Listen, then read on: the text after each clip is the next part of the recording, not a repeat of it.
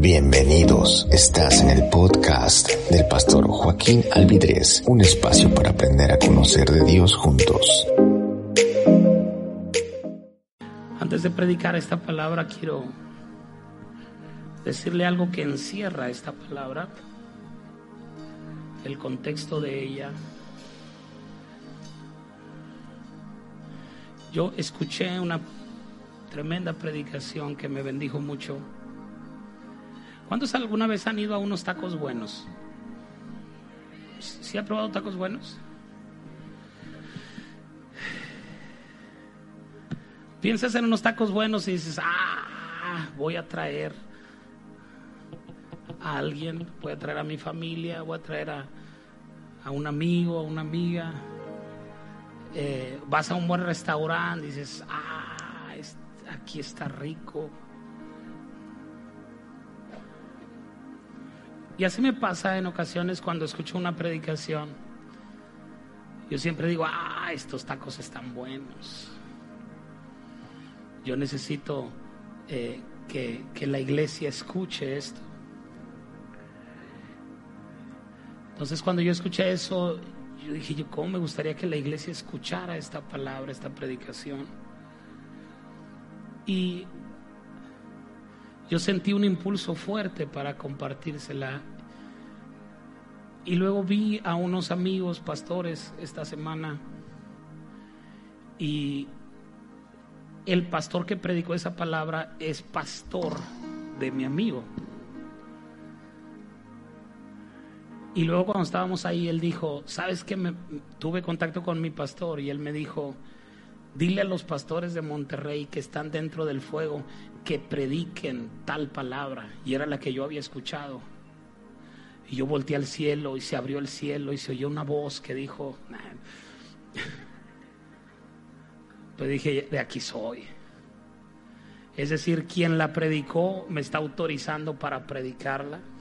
Entonces, yo no tengo ningún problema cuando le digo que Dios me habló y me dio una palabra, pero tampoco tengo un problema para decirle, esta palabra me bendijo tanto y tomé algunas cosas de esa palabra para compartírselas hoy.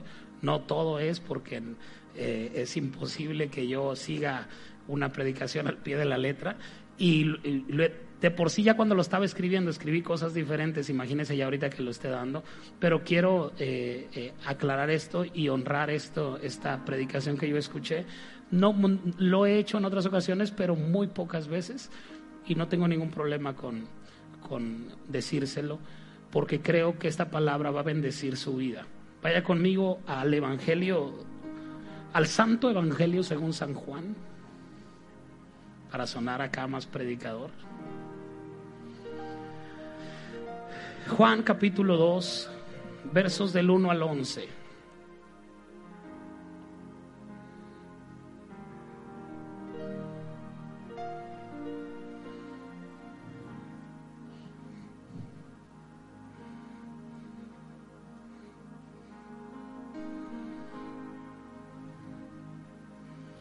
Dile a la persona que está a tu lado, tu hora llegó. Dile a otra persona, dile, tu hora llegó. Si tú te estabas preguntando, tu hora ya llegó. Decía mi madre, mal empieza la semana para el que lo ahorcan el lunes. Dile a la persona que está a tu lado, tu hora llegó. Y el otro contéstele, my time is now. Dile, dile, my time is now. Mi tiempo es ahora. Quiero que, quiero que mientras yo esté predicando, ustedes estén escribiendo una canción de lo que voy a predicar hoy y al final la cantamos. ¿Está bien? ¿Ah?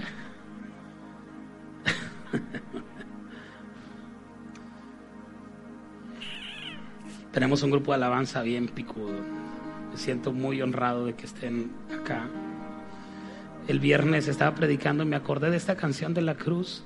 Es del grupo que se llama Lea de Guatemala, de la iglesia Casa de Dios. Y, y me salió ahí en YouTube y me bendijo tanto la, la canción. Ya la había escuchado hace años, pero tenía mucho que no la escuchaba. Y el viernes estaba hablando acerca de la revelación de la cruz y me acordé de esa canción y les dije, a ver, pónganla. Y la pusieron mientras estaba predicando. Y ya cuando se terminó la canción ya la habían sacado y la cantamos al final acá y ya ayer la ensayamos y es lo que acabamos de cantar ahorita. Es que me siento muy orgulloso de ustedes. Tú ni viniste, hombre. Así somos el otro. Son una tremenda bendición. Yo soy el frijolito negro ahí que la riego, pero pues soy su pastor, ni modo que, ni modo que me hagan mala cara.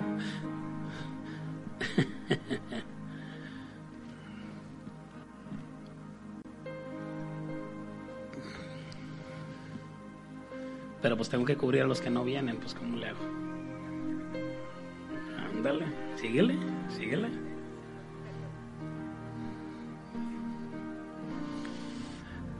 Al tercer día se hicieron unas bodas en Caná de Galilea. Y estaba allí la madre de Jesús. Y fueron también, voy a leerlo todo, voy a vencer la tentación de ir desglosándolo, lo voy a leer todo y luego ya lo, lo analizamos juntos, ¿está bien? ¿Está listo para leer la palabra de Dios? ¿Sí? Dice, al tercer día se hicieron unas bodas en Caná de Galilea y estaba allí la madre de Jesús y fueron también invitados a las bodas Jesús y sus discípulos. Y faltando el vino, la madre de Jesús le dijo, no tienen vino. Jesús le dijo, ¿qué tienes conmigo, mujer? Aún no ha venido mi hora. Su madre dijo a los que servían, hagan todo lo que él les diga.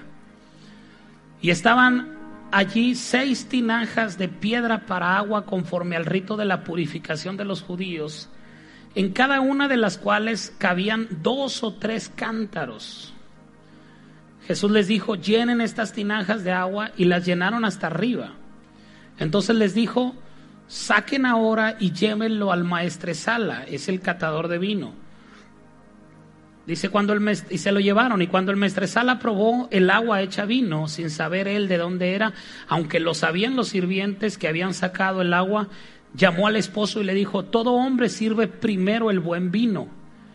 Y cuando ya han bebido mucho, entonces el inferior, mas tú has reservado el buen vino hasta ahora. Este principio de señales hizo Jesús en Caná de Galilea y manifestó su gloria. Diga conmigo, manifestó su gloria. Y finalmente dice, y sus discípulos creyeron en él. Ok. Primer punto que quiero eh, yo tocar, yo no sabía esto y me, me, me sorprendió. Yo nunca me había dado cuenta, ponme el versículo 1 por favor. Dice que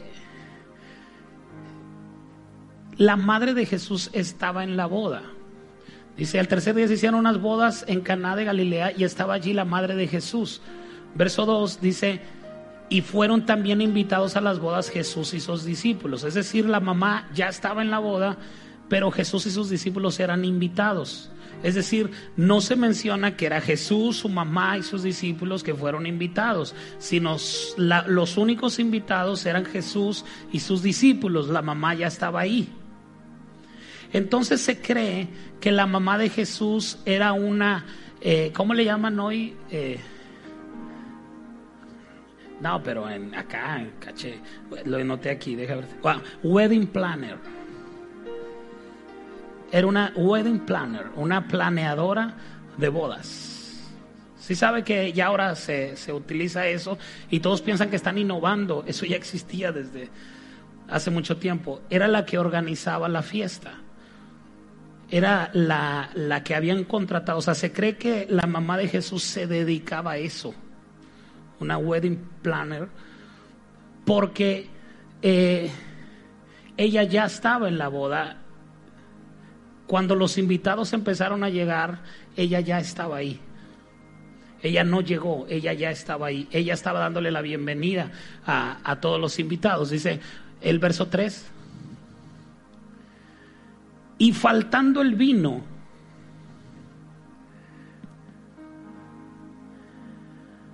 La madre de Jesús le dijo a Jesús, no tienen vino. ¿Qué le interesa a la mamá de Jesús que no haya vino en la boda?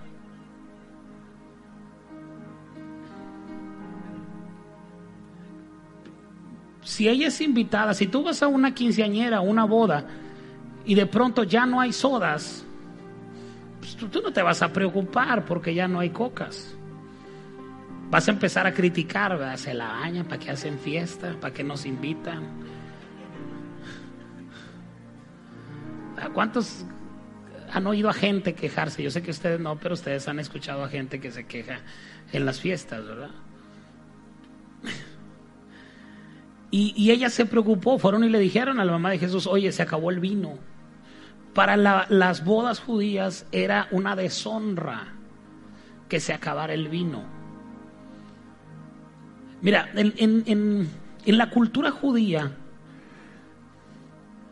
eh, hay una, una, una costumbre que ellos le dan una importancia a las fiestas bárbara ellos, de hecho, tú, tú puedes conocer lo que Jesús va a hacer por medio de varias maneras. Una de ellas es por, por su palabra directa cuando Él te habla, otra es por la palabra profética correcta y la tercera es por las fiestas.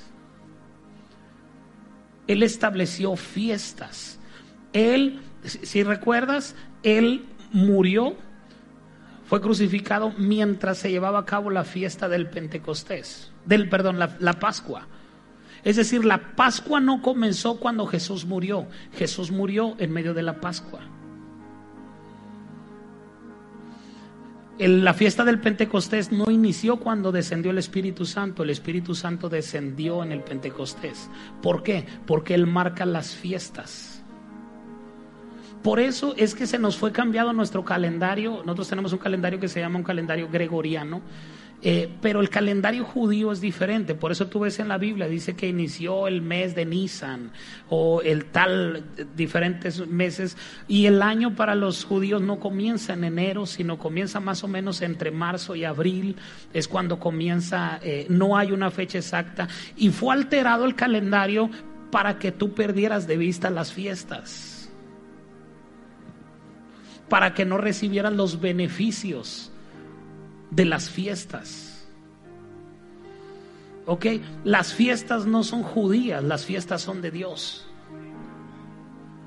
Entonces, para un judío se preparaba para una fiesta. Porque ustedes están pensando, ay, se parecen a nosotros, nos encantan las fiestas. Sí, pero ellos no dan chili dog en sus fiestas.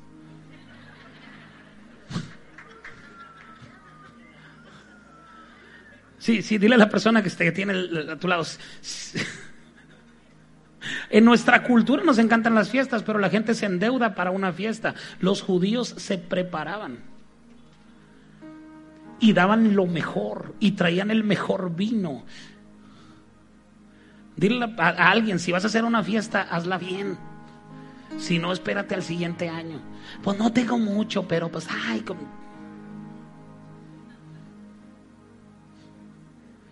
Alguien está diciendo, pues como a usted no le gustan los chili dog. Dije chili dog y se les hizo agua en la boca.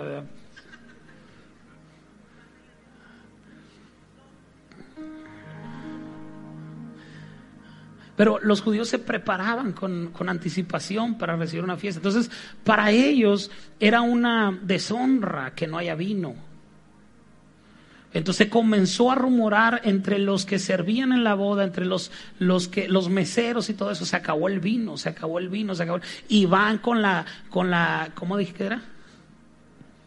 Wedding planner. ¿Sí lo, ¿sí lo estoy pronunciando bien? Wedding, wedding. Gracias por tu calificación. wedding planner, así como que, pues ya, ¿qué más te puedo pedir? Dale. wedding planner le dicen, oye, tú eres la, la, encargada de esto, se acabó el vino. Y María les dice, tranquilos, aquí está Jesús. Y viene con Jesús y le dice, no tienen vino. Así como que sordeadona la cosa, ¿verdad? Y en el verso 4, Jesús le dice, ¿qué tienes conmigo, mujer? Aún no ha venido mi hora. Dile a alguien, aún no ha venido mi hora. Toda la predicación va a girar en torno a este versículo. Y le voy a soltar una bomba ahorita y luego voy a avanzar con otras cosas que son muy importantes. Yo les pregunto algo, ¿todavía no llegaba su hora? ¿O no sabía que ya había llegado su hora?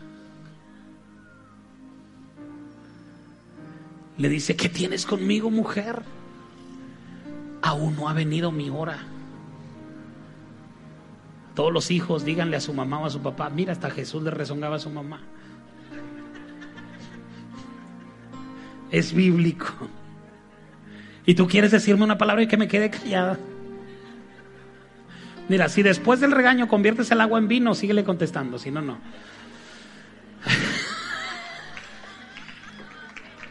Todos los papás voltean y digan, ándale, ándale.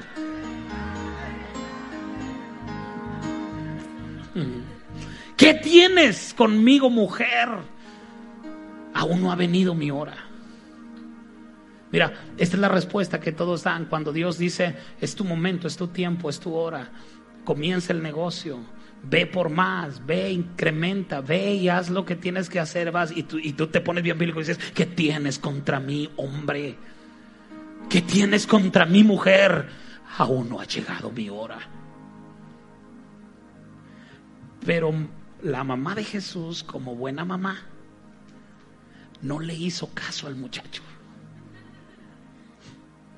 Verso 5. Su madre dijo a los que le servían, hagan todo lo que les diga. Vamos a ver si no ha llegado su hora. Vamos a ver si es cierto que no ha llegado su hora. Se me hace que este tipo no se ha dado cuenta que llegó, ya llegó su hora. Y el Espíritu me dijo que hay muchos aquí hoy que han estado postergando cosas que han agarrado cosas y las han aventado para adelante. Y luego se las vuelven a topar y dicen, ¡Eh! Dios me dio esta palabra y la avientan más adelante. Y luego se la topan otra vez y, y, más adelante porque dicen que no ha llegado su hora. Y dijo, me dijo el Espíritu, dile a mi iglesia, dile a mis hijos que no es que no haya llegado su hora, es que no saben que su hora ya llegó. Tu tiempo es hoy.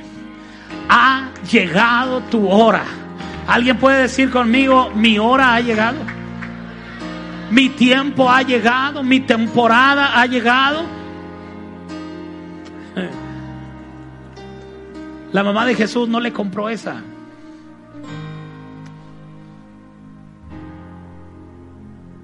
Ya había llegado su hora, pero Jesús no sabía. Voy a decir algo, quiero que ponga mucha atención. Si usted me pone atención en esto, a lo mejor el resto de lo que voy a predicar ya ni, ni, ni lo va a digerir porque con esto le va a reventar la cabeza. Tu hora está determinada por algo o por alguien. La hora de Jesús, su tiempo para comenzar su ministerio, ya había llegado, pero no sabía. Necesitaba que alguien se lo dijera. Necesitaba que alguien le abriera los ojos y le hiciera ver que su hora había llegado. Tu tiempo, tu hora, tu temporada siempre está asociada con un suceso. Y la gran mayoría de las veces son sucesos que aparentemente son una tragedia. pero están marcando tu hora. El reloj de Dios marcó la hora. Por eso es que tu vida ha estado nublada, que tu vida ha estado eh, sumergida en depresión, en angustia, en tristeza, en cosas que a lo mejor tú no comprendes, tú no entiendes, pero es la mamá de Jesús diciéndote, tu hora ha llegado. Tu tiempo ha llegado. Una tragedia puede marcar el inicio de la mejor temporada para tu vida. Un suceso que tú no entiendes una persona, una palabra, una predicación, alguien diciéndote tu hora ha llegado, tu tiempo ha llegado, no postergues más esto, no lo avientes más adelante, tu tiempo es hoy, tu tiempo es ahora. Alguien diga, mi tiempo es ahora. Mi tiempo es hoy.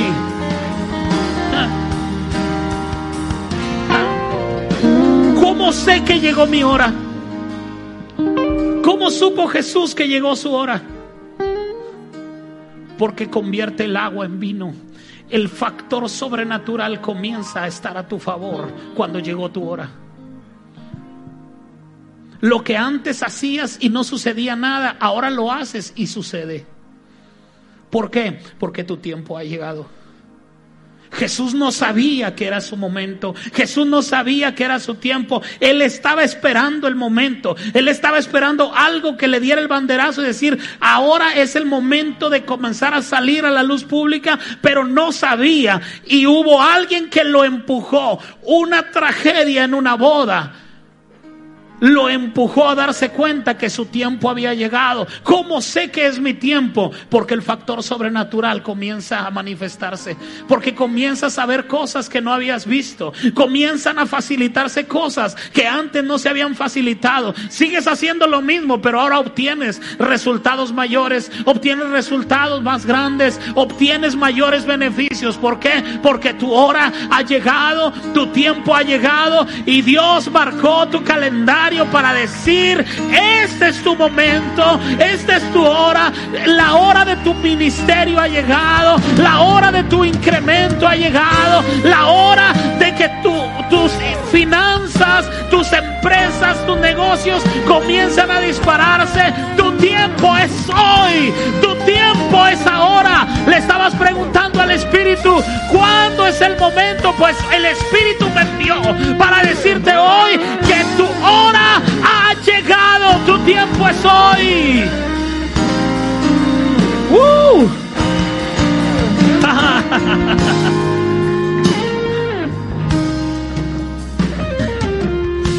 Mira, Moisés fue un tremendo hombre de Dios, un gran hombre de Dios. Los judíos que no se han convertido al cristianismo consideran que Moisés fue más grande que Jesús. Para un judío, Moisés es más grande que Jesús. Las obras que Moisés hizo son mayores que las que hizo Jesús para un judío. Porque los liberó de una esclavitud de cuatro, más de 400 años sin un arma, sin una resortera y sin un tirafichas. Lo sacó de la cautividad solo con el poder de Dios. Moisés era reconocido como el más grande libertador. De hecho, eh, cuentan una eh, historia, una anécdota que había un niño judío en una escuela primaria y la maestra preguntó y dijo, yo les voy a dar 500 pesos al niño que me diga cuál ha sido el hombre más grande que ha pisado la tierra en toda la historia. Y el niño judío levantó la mano y dijo, la maestra, aquí lo tengo, aquí lo voy a agarrar. Y dijo, a ver, dime. Y el niño dijo, Jesús. Ella se sorprendió, todos aplaudieron, pasó, le entregó los 500 pesos y cuando iba de regreso la maestra le dijo, a ver, explícame, tú eres judío, ¿por qué dijiste que Jesús dijo, mire maestra, todos sabemos que el hombre más grande que ha pisado la tierra fue Moisés, pero negocios son negocios? Agarró y se embolsó los 500 pesos. Creo que se llamaba Pepito, algo así. Moisés para los judíos fue el hombre más grande que ha pisado la tierra. Pero un día Moisés murió. Y el pueblo estaba en tremenda crisis, tremenda aflicción. El pueblo no sabía qué iba a suceder porque el, Dios encarnado para ellos había muerto, desapareció, ya no lo encontraron. Un día subió a orar y ya no regresó. Y pasaron meses y meses y meses y ya no regresó. Ahora, ¿qué vamos a hacer? La muerte de Moisés marcó el tiempo de Josué.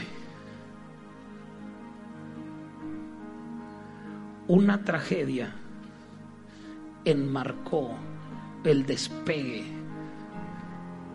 Si Moisés no hubiera partido, Josué no se hubiera levantado. Pasó lo mismo con Elías, el profeta de fuego, el hombre de Dios, el hombre que atemorizaba a reyes en una ocasión un rey manda a traer a Elías porque andaba de soplón. Dios le revelaba por dónde iban a atacar a sus enemigos. Dijo, traigan. Y, Elías estaba sentado en una montaña y, y, de pronto llegó un general del ejército con 50 hombres. Dijo, el rey te manda a llamar. Y Dios le dijo, no vayas, te va a matar.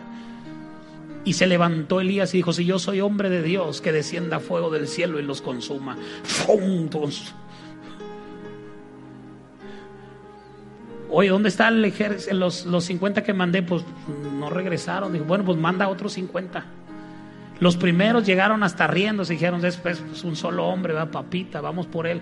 El segundo grupo de 50 le dice, eh, venimos por ti, no importa que ponga resistencia, te vamos a llevar con el rey. Y se paró, dijo, si yo soy un hombre de Dios, que descienda fuego del cielo y te consuma junto con tu ejército. Y descendió fuego del cielo y los consumió al segundo grupo. ¿Cómo creen que llegó el tercero? El tercero llegó y se postró delante del hijo. Te ruego que tengas misericordia de mi vida. Solo vengo a darte el recado. No te enojes conmigo, nomás dime que no quieres ir y yo voy y le dijo al rey. Y en esta ocasión Dios le dijo, ve y dale esta palabra al rey. Ese profeta de fuego un día fue arrebatado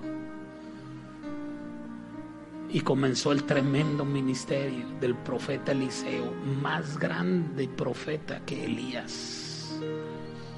Todos hablan de Elías, pero Eliseo fue más grande que Elías. Una tragedia enmarca el inicio de una generación que se va a levantar con el fuego del Espíritu Santo. Usted no sabe todo lo que pasó en la pandemia. Usted y yo somos privilegiados porque vivimos en una burbuja de fe poderosa. Pero usted no sabe cuántas iglesias cerraron cuántas iglesias ya no siguieron adelante, cuántas iglesias colapsaron económicamente, cuántos pastores después de transmitir un año, dos años a través del internet, cuando reabrieron las iglesias resultó que la gente ya no estaba con ellos y la iglesia estaba sola y no pudieron sostener sus ministerios. Una tragedia. Alguien anticipó, alguien anticipó y dijo, de la pandemia la iglesia no se levanta, de la pandemia la iglesia no va a salir adelante. Y alguien diga, enos aquí. La iglesia sigue avanzando, la iglesia sigue caminando, porque la iglesia es de Jesucristo. La tragedia siempre va a marcar el inicio de nuevas cosas. Tu hora ha llegado. Yo no sé qué ha pasado en tu vida, yo no sé qué perdiste en tu vida, pero esa pérdida en tu vida marca tu tiempo, marca tu hora, marca el inicio de cosas nuevas. Tu hora ha llegado. Iglesia, yo te digo, tu hora ha llegado, tu tiempo ha llegado. Levántate, resplandece, porque ha venido tu luz y la gloria de Jehová ha nacido sobre ti.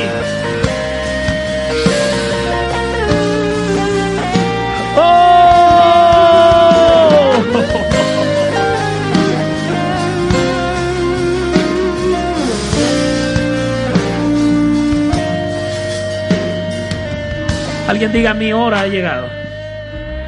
Vamos, vamos.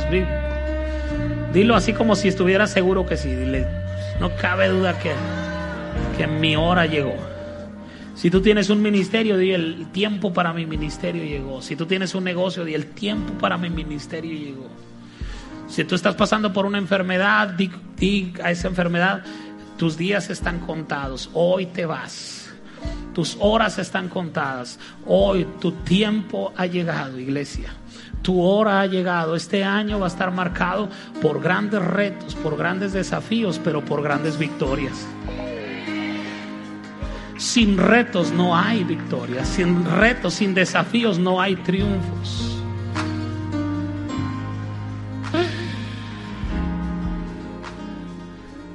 Alguien diga mi tiempo llegó.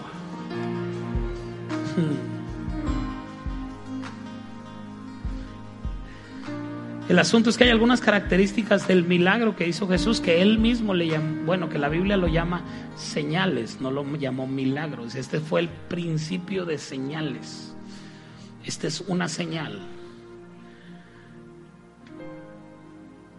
Estas mismas características de esta señal son las que van a suceder contigo y conmigo a partir de hoy. ¿Cómo sé que mi hora llegó? Te van a comenzar a suceder algunas cosas de las que sucedieron en este milagro. Dice, regrésame al verso donde nos quedamos.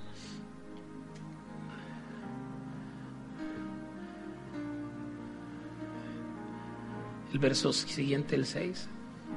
Dice, estaban allí seis tinajas de piedra para agua conforme al rito de la purificación. Eran tinajas para la purificación de los judíos. Un ritual que ellos hacían muy solemne, muy sagrado.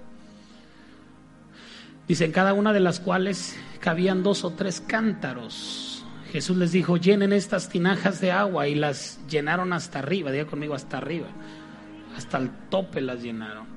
Entonces les dijo, saquen ahora y llévenlo al maestresala y se lo llevaron.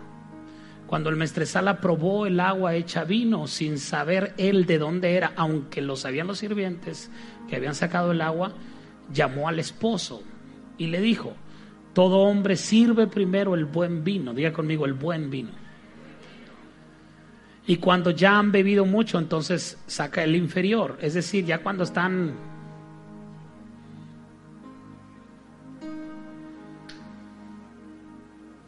¿Cómo se dice? Si ni borrando hacho, dijo aquel. ¿Eh? Ya cuando están bien borrachos, dice, entonces sacan el inferior. ¿Por qué? Porque cuando están borrachos no tienen la capacidad de distinguir, de valorar el buen vino. Al inicio sí lo valoran, ah, este es buen vino, como esos dibujitos que ponen ahí, mmm, delicatessen lo más fino de Francia y de Suiza en este vino. Y, todo, y ya después tres o cuatro eh, episodios más adelante, oh, está bueno esto. Si no lo ha visto, también no se ha perdido mucho. No lo vea, no lo busque. Ellos no pueden valorar el buen vino ya cuando están borrachos. Pero dice él, mas tú has reservado el buen vino hasta ahora. Hay algunas cosas que quiero resaltar acá. La primera, cuando dice el buen vino se refiere al mejor vino. Él hizo el mejor vino. No solo hizo vino, sino hizo el mejor vino. Alguien, alguien pregúnteme, pastor, ¿por qué hizo el mejor vino? Ah, qué, qué bueno que lo preguntan. Pensé que nunca lo harían. ¿Por qué hizo el mejor vino? Porque Él no sabe hacer cosas de menor calidad.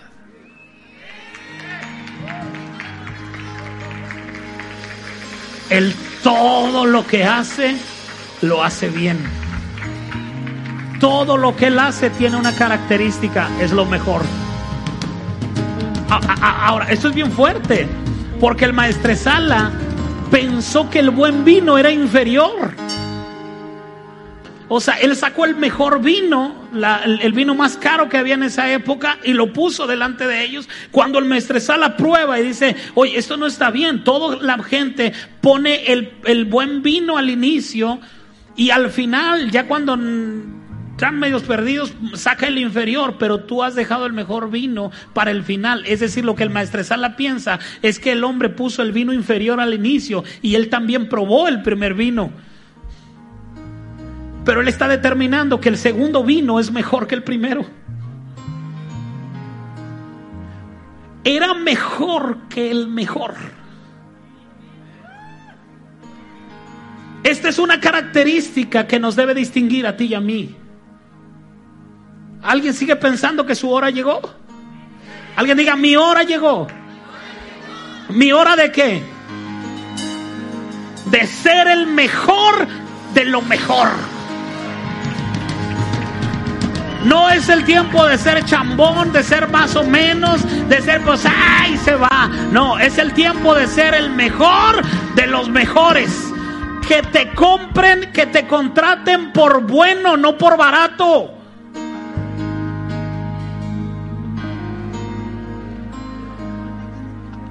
Alguien diga, Dios hace lo mejor siempre. Es tiempo de ser los mejores en todo. Es tiempo de vivir una vida en excelencia. Que a lo que te dedicas seas el mejor. En lo que hagas, sea lo que sea. No importa, no hay eh, eh, rangos en cuanto a oficios. Todos los oficios que generan finanzas son dignos y son buenos y tú debes, el, el, oficio que tú tengas, hazlo, pero sé el mejor. Es tu tiempo de ser el mejor. No es tu tiempo para que hagas lo mismo. Es tu tiempo para que hagas algo mejor. Porque aquel que hace las mismas cosas y espera resultados diferentes es un enfermo mental. Pero aquel que hace cosas diferentes para obtener resultados diferentes, esa persona es sabia. Esa persona ha agarrado la excelencia del cielo. Es tiempo de ser excelente en todo lo que hagas. Si entras a las 8, llega a las 8.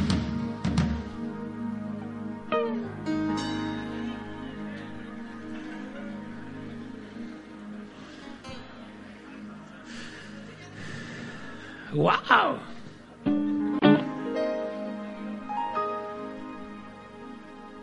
Alguien dígame, ¿qué tienes contra mí, pastor? Mi hora no ha llegado.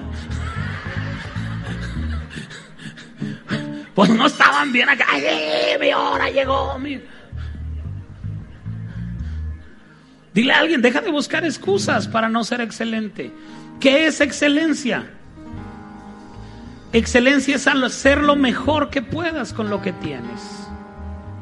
Vestir excelente no es ir a comprarte ropa Valenciaga, Gucci o Prada. No, es lo mejor que tienes. Póntelo y eso eso es excelencia. Haz lo mejor que puedas con lo que tienes. Si no estás haciendo lo mejor que puedes con lo que tienes, no estás siendo excelente. Dios hizo un vino chafa contigo. ¿Cuántos son vino chafa? ¿Cuántos vinos chafa hay aquí?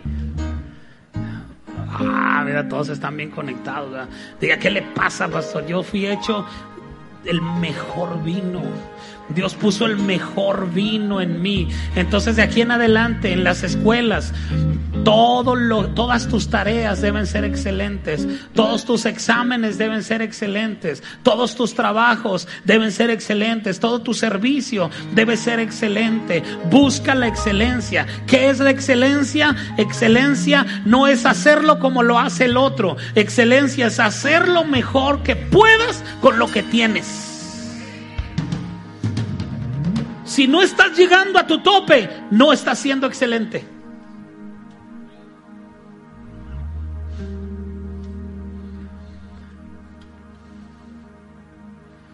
Si no estás siendo el mejor músico que tú puedes ser, no estás siendo excelente.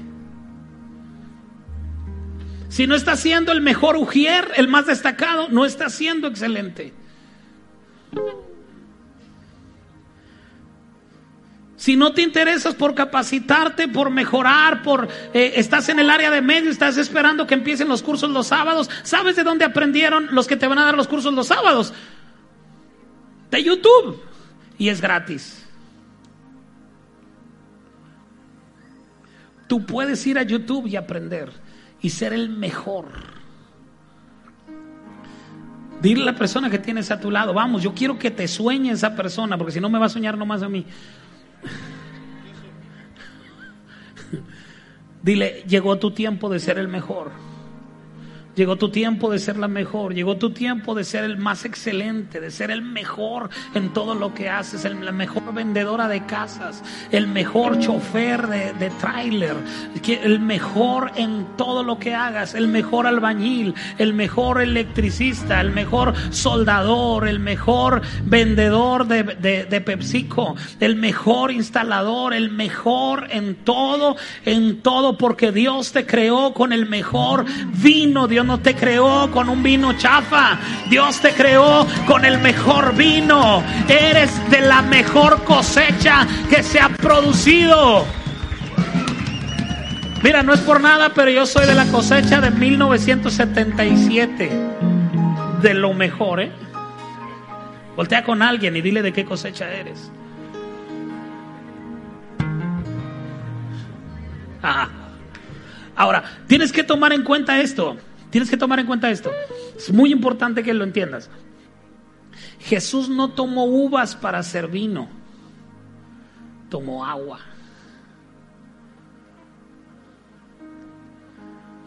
Es decir, tiene que ser sobrenatural.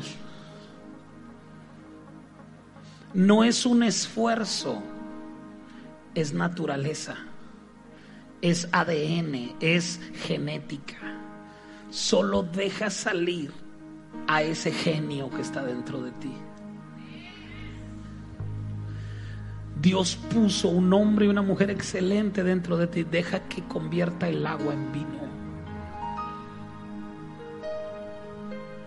El agua tiene algunas eh, características que yo recuerdo que me le enseñaron en la primaria. Es incolora, insabora e insípida. Pero el vino tiene color, tiene olor y tiene sabor.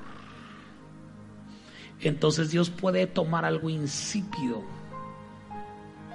y convertirlo en el mejor vino que puede existir.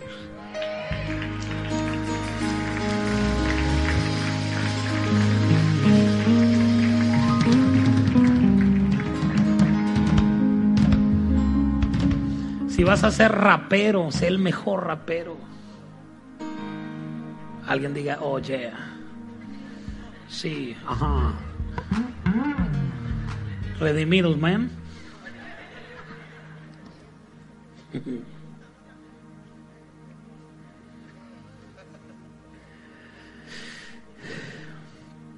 Diga conmigo permanencia, diligencia, excelencia no solo es permanecer, sino ser diligente. Y eso va a dar a luz la excelencia.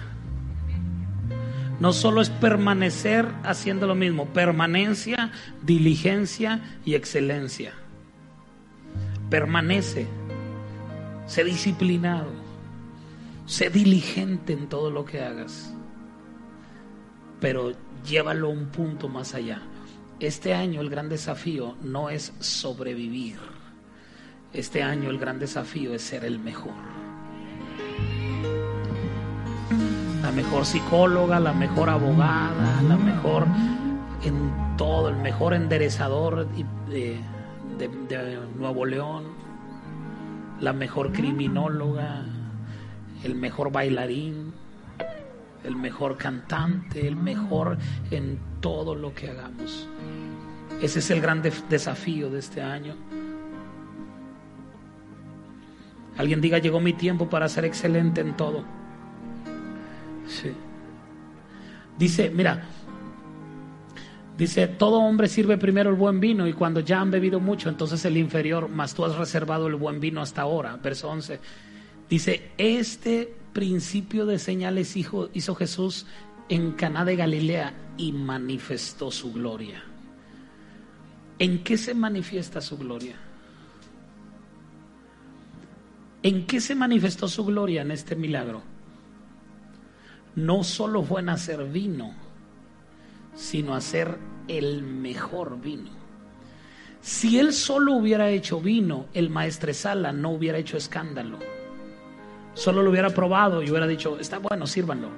Y ya, eso no hubiera pasado a mayores. Nadie se hubiera dado, nadie se hubiera dado cuenta del milagro poderoso que hizo Jesús. pero se dieron cuenta porque lo hizo lo mejor.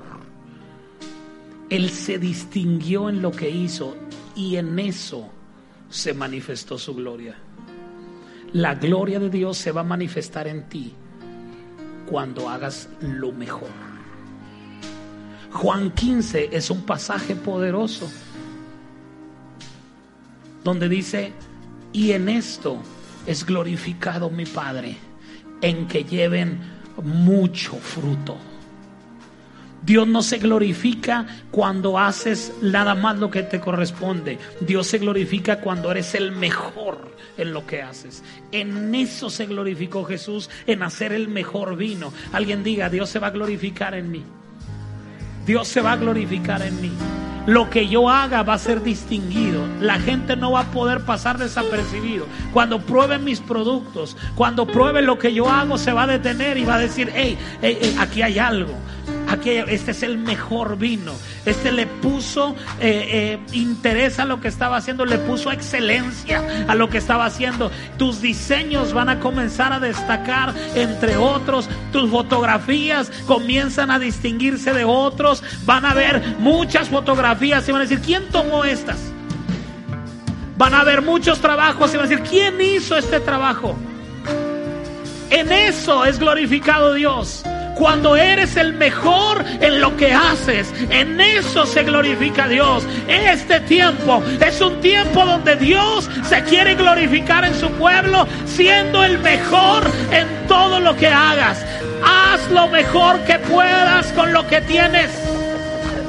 Si no has dado el 100%, no estás glorificando a Dios. Dios no se glorifica con que lleves fruto o mucho o más fruto. Él se glorifica cuando llevas mucho fruto. Es el tiempo de dar el 100%. Si has dado el 50, si has dado el 70, es tiempo de dar más, es tiempo de ir a más, es tiempo de explotar lo que hay dentro de ti. Vamos, dile a alguien, sacude a alguien y dile, saca ese genio que hay dentro de ti, saca ese artista que hay dentro de ti, saca ese profesional que hay dentro de ti, saca ese empresario que hay dentro de ti, vamos, saca, saca ese adorador que hay dentro de ti, saca, se diga como hay una resistencia, tenemos que romperla, saca lo mejor que hay en ti, el mejor vino. Ha sido reservado